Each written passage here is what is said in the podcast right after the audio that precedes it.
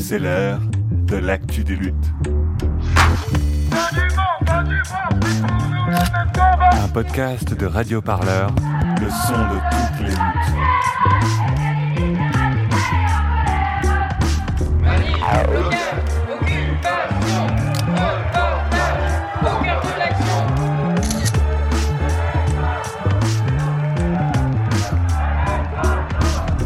Entre Flashball et Lacrymo, Radio Parleur dans son micro. Mais on parle pas de violence Venez, on marche L'actu des luttes.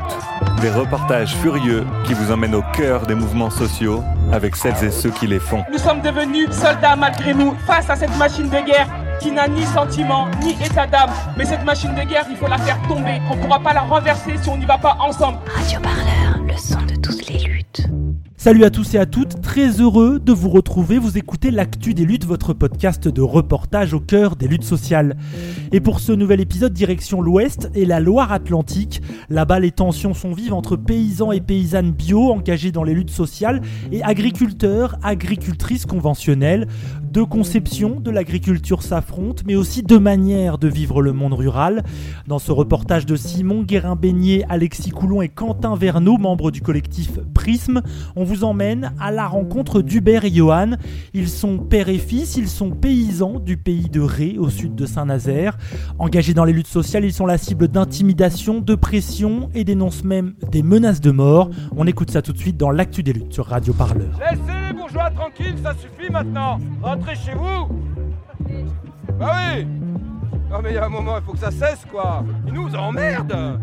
On leur a dit c'est fini et le peuple, il, il doit suivre. On leur a pas assez bien expliqué mon brave monsieur.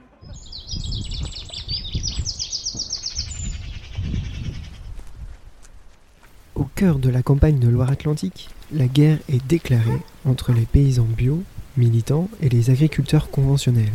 Deux conceptions de l'agriculture qui s'affrontent, mais aussi deux modes de vivre le rural. Nous avons rencontré des paysans du pays de Ray, au sud de Saint-Nazaire, qui ont reçu des intimidations et des pressions, allant jusqu'à la menace de mort. Moi, je me définis ouais, comme zardiste intermittent, et puis des fois bah, paysan, euh, paysan militant, paysan activiste. Enfin voilà, en tout cas, moi, je dirais plutôt que je suis engagé, euh, voilà, dans le territoire pour pas qu'on aille dans le mur. Johan Maurice et son père Hubert, paysans, militants, zadistes, vivent depuis plusieurs mois sous tension après des menaces et des intimidations d'autres agriculteurs du pays de Ray. Donc, on avait eu une première vague d'intimidation, de, menaces, menaces de mort, menaces d'incendie de notre ferme, etc. euh, euh, intimidation et aussi le passage de véhicule sur notre ferme en pleine nuit. C'était juste après l'expédition du surf park, l'expédition euh, qu'on a vécue sur le terrain. Et au bout de quelques mois, euh, c'était calmé, mais bon, à cette époque-là, moi, ça m'avait quand même pas mal trauma. Ça a duré à peu près 2-3 mois. Vraiment, euh, moi, j'étais- j'avais même peur de sortir de ma ferme, euh, d'aller acheter du tabac ou autre, parce que je savais qu'il y avait des menaces euh, claires, identifiées dans tous les réseaux sociaux, ça parlait de nous tout le temps. On a aussi des, chasseurs qui mettent Marine Le Pen en avant sur euh, leur Facebook, euh, qui malheureusement sont de plus en plus à avoir de la force, de la puissance, parce que ils trouvent un appui euh, de plus en plus fort dans la campagne via en fait des, des agriculteurs ou des civils, de- de- d'artisans ou autres qui, qui, en fait euh, considèrent que de plus en plus ces écolos ils empêchent de tourner en rond euh, le territoire, ils empêchent de trouver des emplois. Pour la FNSEA déjà nous on est des, des dangereux écolos radicaux, euh, mais c'est plus une peur en fait, une peur de la précarité, une peur euh, de- du lendemain et et sans réelle pensée politique derrière. Ils voient pas du tout nous ce qu'on dénonce derrière. euh, parce que voilà, nous on, a, on pour une écologie sociale aussi quoi.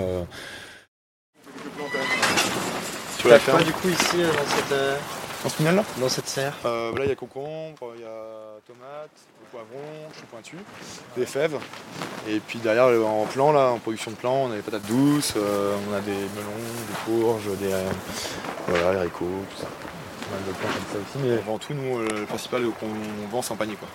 Voilà, en panier de légumes. C'est plus simple. hein. C'est euh, clairement les marchés, c'est énergivore, ça demande un temps fou. euh. En plus, en, marché, les gens ils choisissent. Des fois, ils aiment bien choisir, c'est normal, c'est les légumes les plus beaux.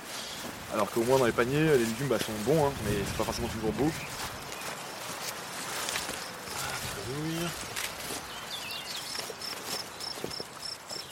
Au-delà de ses activités à la ferme, Johan Maurice est très actif dans les luttes pour la préservation de l'environnement en Loire-Atlantique. Après avoir participé à la défense de la ZAD de Notre-Dame-des-Landes, il a engagé la lutte contre le projet de surf park hors sol à Saint-Père-en-Ray, un projet hors norme à quelques kilomètres de l'océan. Ce qu'on a vécu par exemple l'expulsion du surf park, c'est l'organisation d'une euh, action illégale euh, violente, donc d'expulsion illégale et violente. Un acte très dangereux parce que ça rappelle un peu des, heures sombres, où il y a c'est des civils qui font leur loi eux-mêmes, euh, avec la complicité en plus des autorités. Ça s'est passé donc en juillet 2019. L'épreuve vidéo, même de l'épreuve de la gendarmerie, hein, montrait très bien que le groupe qui est venu à notre rencontre et qui est venu, qui a provoqué l'affrontement, c'est le groupe des agriculteurs, des élus, parce qu'il y a aussi des élus, hein, du Pays euh, du conseil municipal de Saint-Père-en-Retz et le maire de Frosset aussi. D'ailleurs, qui était celui aussi le plus fermement opposé à la date du carnet et des artisans ou des gens voilà un peu en mode euh, on vient en renfort quoi voilà. Mais la majorité c'était quand même des, des agriculteurs ce jour-là et organisé par les FNSOA, FNSOA 44 en amont parce que du coup euh, l'agriculteur qui, qui louait les terres de manière précaire euh, parce que quelques mois plus tard était prévu le projet de surf park c'est lui qui a été voir la FNSOA 44 en appelant à l'aide. Et la FNSOA 44 du coup a appelé tous les membres agriculteurs de son réseau qui est dans le Pays de Ré à venir euh, rejoindre soutenir euh, l'agriculteur pour cette opération d'expulsion donc c'était prémédité organisé par un syndicat agricole Les gendarmes étaient là. les gendarmes étaient là, dès le début, ils auraient pu empêcher l'accès au terrain, ils étaient présents à l'entrée du terrain où ils pouvaient arriver les, les agriculteurs, et ils ont laissé passer. Et ils ont même fait la circulation pour eux. Ils ont escorté. Ils ont escorté, ouais. ouais. C'est. voilà. Et donc il y avait trois tracteurs, il y avait trois tracteurs avec tonalisier. Euh, des tracteurs immenses avec des roues qui peuvent écraser une personne et la tuer. Et pendant ce temps-là, les gendarmes étaient à côté, ils sont pas intervenus. 30-40 gendarmes qui ont bien pris le temps de filmer, qui ont même pris le temps de filmer et qui, pensaient utiliser ces pièces-là justement au procès, parce que c'était parmi les pièces majeures euh, utilisées au procès pour se disant nous incriminer. Et ce qui est assez drôle, c'est c'est les vidéos de la gendarmerie qu'ils ont disculpées pour trois d'entre nous de, des violences en réunion. Ce qui est assez drôle quand même quoi. Mais ils ont pris le temps de filmer pendant 10 minutes quasiment toute la scène, c'est-à-dire l'arrivée des agriculteurs sur le terrain pour nous expulser euh, et l'affrontement qui s'en est suivi après quoi. C'est-à-dire qu'ils sont pas intervenus au tout début, quand pourtant on voyait bien que c'était tendu et que ça allait dégénérer en affrontement. Alors que normalement leur rôle, c'est avant tout le rôle de maintien de l'ordre. Et euh, ils sont venus qu'au moment où ça a dégénéré complètement euh, en mode baston quoi, général. Quel rapport entretiennent ces paysans bio, soucieux de la préservation des écosystèmes, avec les agriculteurs intensifs conventionnels Au quotidien, il s'agit d'un véritable rapport de force qui les dépasse tellement la présence des institutions, des industries et des syndicats enserre le monde rural. Les agriculteurs euh, liés à la FNSEA, on peut dire qu'ils sont enf- enfermés dans un schéma. Hubert Maurice, paysan bio en Loire-Atlantique. On leur demande juste de produire, c'est des travailleurs à façon en fait. hein. Ils sont tellement euh, pris par leur boulot, euh, par euh, leur investissement, par leur euh, travail sur le tracteur, ils passent beaucoup de temps sur le tracteur, plus qu'il y a 30 ans. Bah, ils sont fatigués, je crois que et ils ont aussi pas le temps. En, fait, autrefois, il y avait un syndicalisme euh, local et les, et les paysans se réunissaient. Et il n'y a plus ça aujourd'hui. quoi. Aujourd'hui, ils sont plutôt entourés de techniciens euh, vendeurs de pesticides. Commerciaux. C'est ça. C'est ça la pression, en fait. C'est leur seul univers. C'est euh, Moi, quand je me suis installé ici, j'avais 4-5 techniciens qui me mettaient la pression. J'ai mis, tout le monde dehors. quoi. Euh, il faut avoir du courage pour être indépendant. euh. Ils sont tellement liés euh, ouais, à l'agrochimie. ils sont dans, dans un monde en fait où ils sont enfermés et c'est pas facile pour eux de sortir quoi. Mais du coup, Bah oui, c'est possible, mais ça veut dire que où est passée leur réflexion quoi? Où est passée leur réflexion quoi? S'ils avalent tout. Alors, les responsables, c'est les, les- les syndicats et l'industrie euh, agrochimique ou Oui, c'est et la- puis aussi, et l'agriculteur puis, et puis l'agriculteur. Parce qu'il y a bien des agriculteurs qui font le choix de passer en bio. C'est qu'ils ont conscience qu'ils ont été trop loin et qu'il faut arrêter, il faut arrêter le système.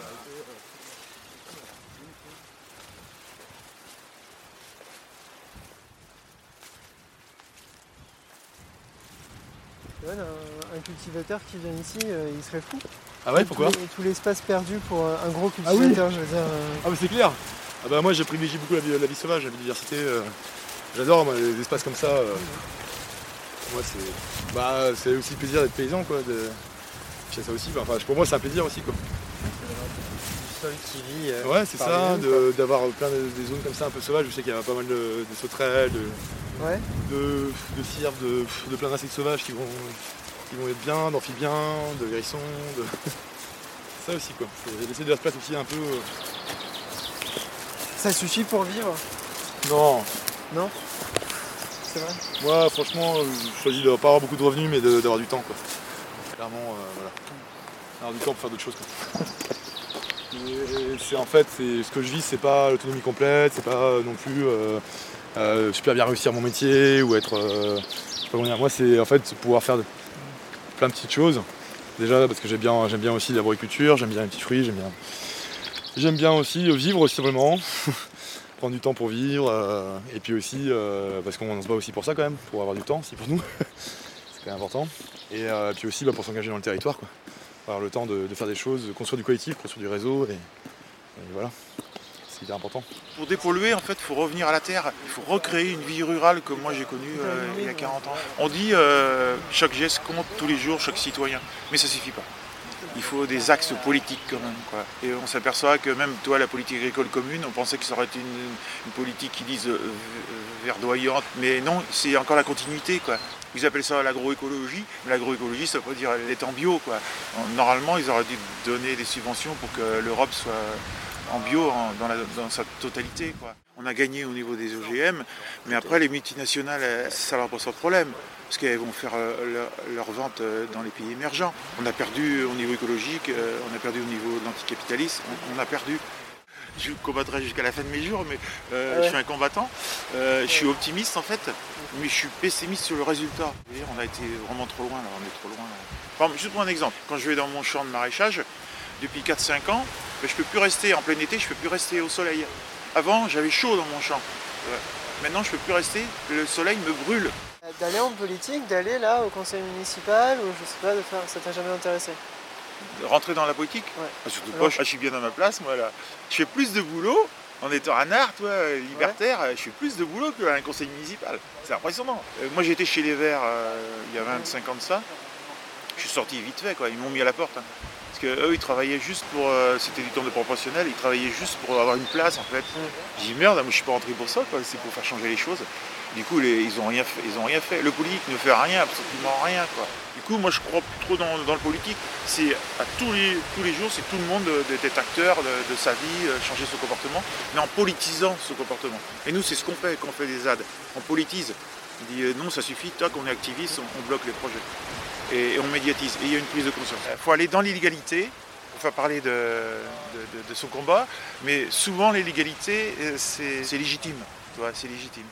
Tous nos combats sont légitimes parce que c'est un combat écologique quoi, pour préserver l'environnement. quoi. Ce qu'on appelle un peu l'insurrection, euh, on la fait comme on veut, mais euh, il est temps de se bouger. quoi. Comment comprendre ce rapport de force dans un territoire rural, dans un village peu densément peuplé, où beaucoup de riverains se connaissent depuis longtemps? Une autre maraîchère bio de Chauvet, qui souhaite rester anonyme, nous donne quelques pistes sur l'histoire et la sociodémographie du pays de Ray et de Chauvet.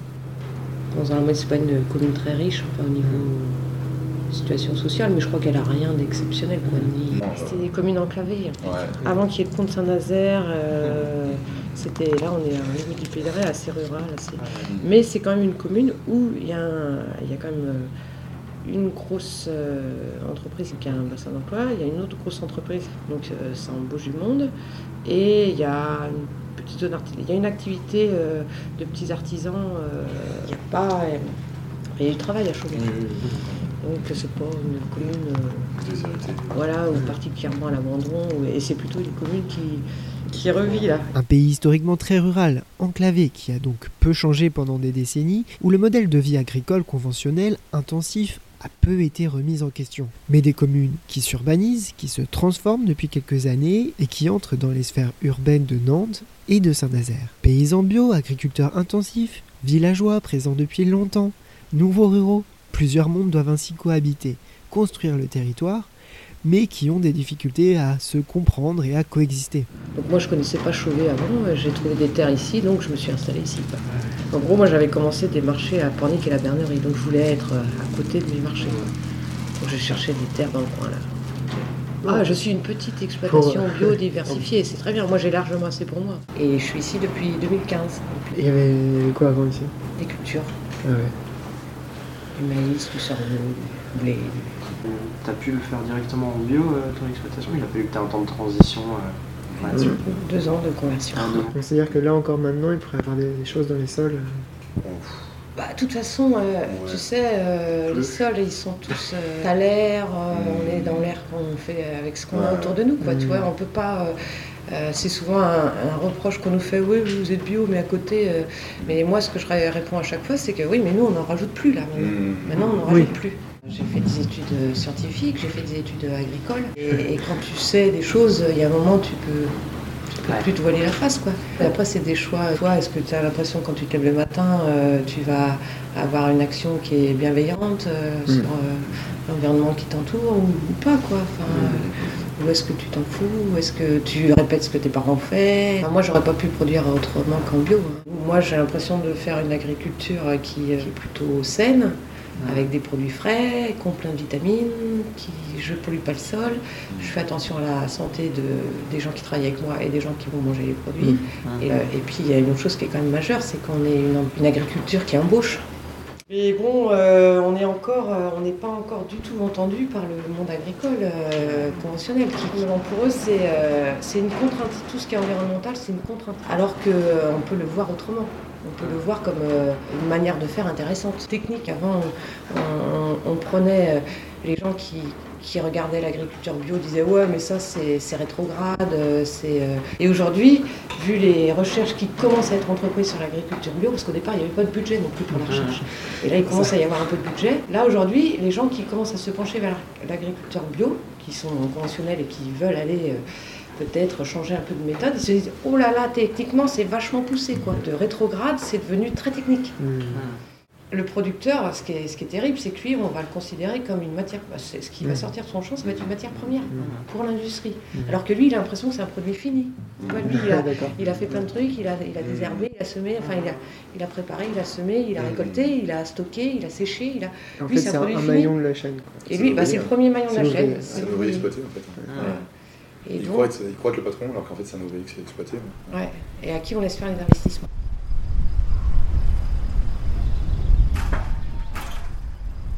Dans cette lutte que mènent comme quelques autres Johan et Hubert Maurice, il y a des victoires, mais aussi des défaites. Il y a des moments de construction de la lutte, du collectif, du territoire, et puis des moments de combat et de fatigue. Après plusieurs années à se battre dans leur village, à transmettre dans les fermes d'autres paysans, à lutter dans les ZAD, les tensions arrivent maintenant dans leur propre ferme et les menaces s'enchaînent. Disons qu'au bout d'un moment je finis par être habitué, ce qui est pas normal non plus, hein, mais euh, euh, voilà, on finit par une sorte d'habitude en fait un peu de ce qui nous arrive quoi. Après, euh, ce qui me permet de tenir, c'est un peu le réseau aussi qui a été créé. euh, moi via ma ferme avec toute l'animation pédagogique, tout ce que je peux faire aussi sur la ferme, et puis aussi dans les luttes quoi. On a mené depuis trois ans, tous les combats comme qu'on s'est fait sur les luttes quoi. Voilà, on serait isolé clairement, ouais, je pense ça pas du tout le même. Surtout de, se dire qu'en fait qu'il n'y a rien qui se fait par rapport à tout ce qui nous arrive quoi. Et qu'en fait on a de ce dont moi j'ai plus peur, c'est pas limite de ce qui se passe- se passe maintenant, mais c'est du fait que ça monte en puissance et de ce qui pourrait arriver plus tard. C'est ça qui me fait plus peur en fait, c'est ce sentiment d'impunité qui monte. Du fait que, du fait que les représentants de l'État, euh, gendarmes et autres, n'écoutent plus nos plaintes, euh, où il n'y a aucune suite euh, aux plaintes. Et du fait aussi que, euh, qu'il y a de plus en plus, ils sont de plus en plus organisés, de plus en plus nombreux aussi. Hubert n'a jamais connu ça non plus, euh, mais il n'a jamais connu par contre d'agression, euh, enfin c'était presque physique sur ces terrains. C'est-à-dire que là, en, l'espace de 6 mois, il a eu connu 12 agressions sur ces terrains par plusieurs personnes organisées, très réactives, très vite, euh, qui sont très, vite venues quand Hubert était sur ces terrains-là. Donc c'est des terrains qui sont en dehors de la ferme, euh, du corps de ferme. Et euh, où ils sont permis de. Un, par exemple, lui a émonté carrément son tracteur en le traitant de, de terroriste. De toute façon, il a fini par partir de son propre terrain, quoi. Parce qu'ils se sentaient menacés, quoi. Ils sont clairement en puissance. Et quand il a voulu aller à la gendarmerie pour dénoncer tout ça, même le vol de bois, qui pourtant un acte, euh, clairement, là, il peut y avoir une plainte, ils n'ont pas voulu entendre la plainte. On n'est pas des, des pique-niques, euh, machin. Enfin, euh, on est formé, on est allé à l'école, on est instruit. c'est des vrais choix de société. Et, et on a juste envie de, de vivre un peu autrement. Mais on n'a pas le droit. Enfin, on est gênant. Les, les gars là qui sont installés, ils sont fait euh, pareil, euh, péter du matériel. On est rentré chez eux quand ils n'étaient pas Mmh, là. menace ils embêtés, ouais, voilà, euh, euh, de la violence quoi. De la violence parce que. euh, Ici à Chauvet Ah non, à côté. La commune d'à côté. Comment on sécurise une ferme? C'est quand même ouvert. Quand t'as les gens qui viennent de nuit, quand t'as les. Alors il y a des chiens, on a des chiens. Les chiens ressentent ce que tu ressens. Euh, ils nous protègent énormément. Et, euh, et du coup, souvent, ils tournent là, ici, ou ils tournent au niveau de ma ferme quand c'est ouvert le portail, donc c'est pour ça qu'on j'essaie de le fermer le plus souvent possible. Et, euh, et sinon, bah, moi, là où j'habite, c'est derrière là-bas. hein. C'est euh, derrière un hangar en pierre qui est là-bas. Parce que les champs là derrière, ça vaut aussi. Là, Ouais, ouais, ouais, bien sûr. ouais, tout ouais, ça. ouais, ça, c'est, ouais. Et du coup, euh, des fois, c'est arrivé aussi des voitures d'aller jusqu'au là-bas. Jusqu'au Euh, portail. Ouais, jusqu'au portail. Voilà. Et du coup, dont une voiture justement en pleine nuit, là, à 4h du matin, qui avait foutu un en si pas. Alors qu'ici, c'est une propriété privée aussi. Et ici, c'est propriété privée aussi, ouais. ouais, ouais. Ah, c'est des voisins. Ouais. Voilà. Moi j'ai peur de rien. non. J'ai peur de rien. C'est parce que j'ai j'ai cumulé beaucoup beaucoup de, de combats. en fait. Euh, Une certaine, une certaine sérénité, tu vois ce que je veux dire. Et il y a le fait que j'ai l'âge maintenant, tu vois. Donc euh, j'ai peur de personne, quoi. Euh, je- j'ai pas envie de crever, mais euh, je connais les limites, c'est. je, je- je sais un peu ce que c'est que les rapports sociaux tendus. Donc tu penses que c'est que des menaces et que ça, ça ira pas plus loin? On est venu essayer de cramer ma ferme, voilà. Ils ont filmé la ferme et ils ont mis sur internet c'est cette ferme-là qu'il faut brûler. quoi. Il y a plein de gens qui viennent euh, traîner sur ma ferme ou les gendarmes qui mettent la pression la nuit. ouais.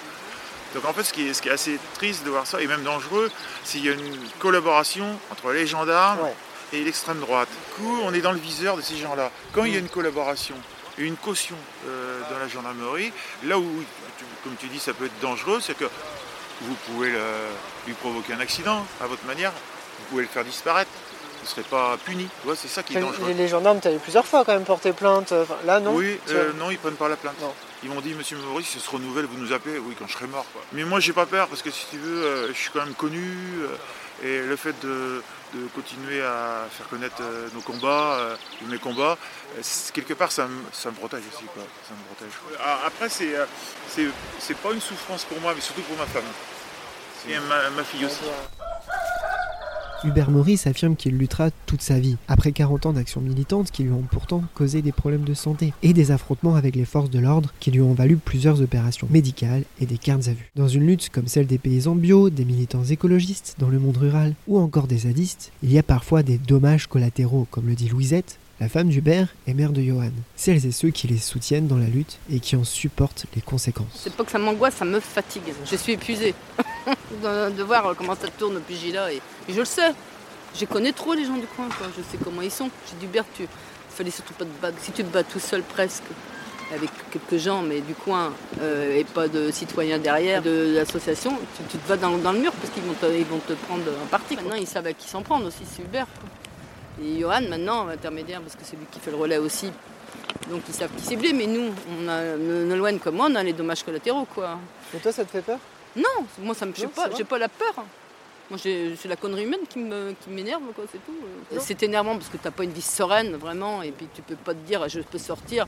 Et moi on m'a agressé, même dans les rues de Saint-Père, à une époque, euh, dire on changeait de trottoir. Et de voir que Johan, il reprend, euh, a repris un peu le flambeau aussi dans les luttes. euh, Ouais, bah, j'aurais préféré que ça aurait été. Oui, mère, euh, oui, oui. j'aurais préféré qu'avec le père, quoi. ça aurait été suffisant. Non, mais euh, je suis contente quand même que mes enfants réagissent aussi, mais euh, je veux dire, euh, je, me- je dis faites attention à vous, quoi, surtout. Ça va aller jusqu'où à ton avis? Bah, on sait pas. Toi, t'es prête à aller jusqu'au bout? Ah non, euh, pas forcément, non, non, non. Moi, je lâcherai pas prise forcément, mais continuer à faire ce qu'on fait. On montre qu'on peut, faire autre chose en cultivant déjà en bio, en faisant de la vente directe, en faisant. euh, déjà, je trouve qu'on fait notre part, quoi, assez, euh, qu'on n'est pas obligé non plus d'être toujours à. Maintenant, je me suis fait une raison, quoi. Je me dis, bon, malheureusement, il peut arriver quelque chose. Bah, on le banalise, bah, à force, et on, en- on finit par faire une fata- fatalité, quoi. C'est pas pour ça que j'ai envie que ça arrive, loin de là, mais euh, je me dis que ça peut arriver, malheureusement. Ce qui d'ailleurs me fait peine à voir, c'est de voir qu'on est si peu nombreux à se battre. Quoi. J'ai jamais eu une urgence aussi forte à tous les niveaux, euh, au niveau écologique, climatique, au niveau des ressources en eau, etc., au niveau de l'histoire de l'humanité, et aussi au niveau social et des libertés. On voit très bien que c'est vraiment dangereux ce qui nous arrive. Et pour autant, on n'a jamais vu aussi peu de personnes se battre. La plupart des gens aujourd'hui sont atomisés, ils ont peur, euh, il n'y a plus le sens du collectif. Moi, en tant que paysan, dans le pays de Rennes, on est plusieurs à être paysans bio, mais on est, on est que, deux paysans activistes vraiment. Et c'est quand même fou, alors qu'on devrait quand même être pas mal à se battre pour, euh, pour la question de la terre, de, l'eau, de l'écologie, du climat. Et moi, je connais plein de gens, là, par exemple, qui veulent plus militer parce qu'ils ont peur. Quoi. Ils ils sont fiers de ça après derrière, ils sont contents. Donc nous, euh, c'est hors de question qu'on cède à la peur. Et nous, on va aller jusqu'au bout et on sait qu'on risque des choses, on sait qu'on risque euh, des, des choses sur nos fermes, on sait qu'on risque peut-être des choses même pour notre vie, mais on peut pas céder face à ça. Enfin, je sais pas, on- c'est en fait c'est une question de survie même en fait. Tout le monde est menacé dans sa propre survie. Donc euh, bon, du coup, euh, nous on veut pas lâcher parce que euh, il faut pas lâcher quoi. C'est pas possible. Si tu montres que t'as peur, euh, c'est foutu, c'est pour- pas la peine de commencer. quoi. Les jeunes, ça leur fait plaisir qu'à mon âge, ça résiste encore et tout, et puis qu'on partage les mêmes idées. Donc ce qu'il faut, c'est ça, c'est des résistants, des gens qui, euh, qui plient pas quoi. Dans le monde entier, il y a des résistants, des lanceurs d'alerte. Mais euh, sauf que nous, on a de la chance qu'on ne nous bute pas, sauf que maintenant, on nous met des- la pression La policière. gendarmerie, en lien avec la FNSOA 44, directement, ils ont créé la cellule, ils appellent la cellule Déméter. C'est une cellule spéciale de renseignement, donc avec des, flics spécialement attachés à ça. Mais en fait, ils font du renseignement pour justement lutter contre des associations ou des mouvements écologistes. Mais ce qui est drôle, oui, c'est justement, c'est que c'est une cellule, soi-disant, pour lutter contre l'agribashing. Alors nous-mêmes, on est paysans bio, on, et on, est, on subit tout ce que, soi-disant, euh, doit contre quoi lutte justement la cellule diamétaire. Euh, on a eu aussi des passages d'hélicoptères. On en a eu au moins 6-7 euh, dans cette semaine et demie là. Pour eux, on fait du réseau. En fait, on, on est en train de monter un groupuscule ultra gauche. À la tête du carnet, euh, la veille, euh, euh, la veille que j'y étais, la veille au soir, qui, tout le monde fasse virer. Et moi, pourtant, je suis quelqu'un d'assez résistant. Et quand j'ai vu l'état de la situation des jeunes qui étaient là, puis qu'il y avait très très peu de monde, je leur ai demandé de ne pas résister du tout. quoi. Parce que les lois liberticides étaient passées par là. Euh, le moindre, tu jettes, que ce soit un œuf, un caillou, euh, ou je sais rien, moi, un brin d'herbe, tu jettes ça sur un flic, ça y est, t'es es en tôle pour plusieurs mois, quoi. Et, et du coup, tu casses un militant. Du coup, les flics, ça les a désarçonnés parce que personne n'a résisté sur la ZAD du carnet. Il faut passer du temps avec celles et ceux qui sont acteurs de la ruralité pour se rendre compte que loin d'être des villages isolés et calmes, les campagnes cristallisent certainement les enjeux de demain. Johan Maurice confie que même avec son collectif, il se sent parfois seul face à ceux qui se sentent dans l'impunité et qui s'autorisent à s'en prendre à sa famille et à ses terres. Un sentiment d'isolement et d'impuissance renforcé lorsqu'il doit faire face aux institutions, aux syndicats, à la Chambre d'agriculture, qui sont également souvent opposés au modèle raisonné ou biologique, encore perçu comme peu porteur d'emplois et d'intérêts économiques pour les territoires. La lutte est engagée et les tensions continuent de grandir. Depuis notre rencontre avec Johan et Hubert Maurice, Hubert a été placé en garde à vue suite à sa participation à une manifestation non déclarée en soutien à la ZAD du Carnet. Il sera jugé dans quelques mois. Vous êtes à l'écoute de l'actu des luttes. Près de Nantes, le reportage de Simon, Guérin-Beignet, Alexis Coulon et Quentin Verneau, membres du collectif Prisme. Avant de vous quitter, je vous donne quelques précisions concernant la garde à vue d'Hubert Maurice. Il a été interpellé le 6 juin dernier lors d'une manifestation pour défendre la zone du Carnet, un combat écologique que nous vous racontions il y a quelques mois dans l'actu des luttes. Hubert est accusé, je cite, de menace de commettre un crime ou un délit contre les personnes ou les biens proférés à l'encontre d'une personne dépositaire de l'autorité publique. Il a été convoqué pour une audience le 8 novembre prochain. On suivra bien sûr cette histoire sur Radio Parleur. En attendant, pour ne pas rater les prochains épisodes de l'Actu des luttes, il suffit de vous abonner à notre chaîne. Vous la retrouvez sur Deezer, Spotify, toutes les plateformes de streaming et les applications de podcast. Quant à moi, je vous dis à très vite pour un nouvel épisode de votre podcast de reportage au cœur des luttes sociales. Salut Radio Parleur. Salut, c'est Sophie, je travaille pour Radio Parleur et on a besoin de toi pour soutenir notre média. File sur radioparleur.net slash don et donne-nous quelques sous. Allez, allez les loulous, on rentre par deux, tout le monde sur radioparleur.net slash don.